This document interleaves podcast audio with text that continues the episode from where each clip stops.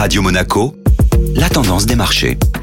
Radio Monaco place à la tendance des marchés avec Société Générale Private Banking. Bonjour Agnès Amoir. Bonjour Benjamin. Une nouvelle séance dans le rouge pour les marchés. Dans la continuité de la veille, la plupart des indices boursiers ont évolué en territoire négatif hier. À une semaine des réunions des principales banques centrales et suite aux dernières publications d'indicateurs économiques plutôt solides, les investisseurs commencent à se demander si les hausses de taux ne seraient pas plus fortes que prévues ou si le cycle de hausse de taux ne serait pas rallongé. L'indice américain, le Nasdaq, qui est le plus sensible aux hausses de taux, est le plus affecté. Meta, la maison mère de Facebook par exemple, a reculé de plus de 5% hier à la clôture européenne. Le baril de pétrole est en légère baisse et retrouve les niveaux de 75 dollars le baril malgré l'embargo sur le pétrole russe et la décision de l'OPEP de ne pas modifier ses objectifs de production. Le rendement des trésoreries à 10 ans se détend et atteint 3,55%. Et côté Europe, le rendement du Bund, le 10 ans allemand, suit le même mouvement et tombe sous les 1,80%.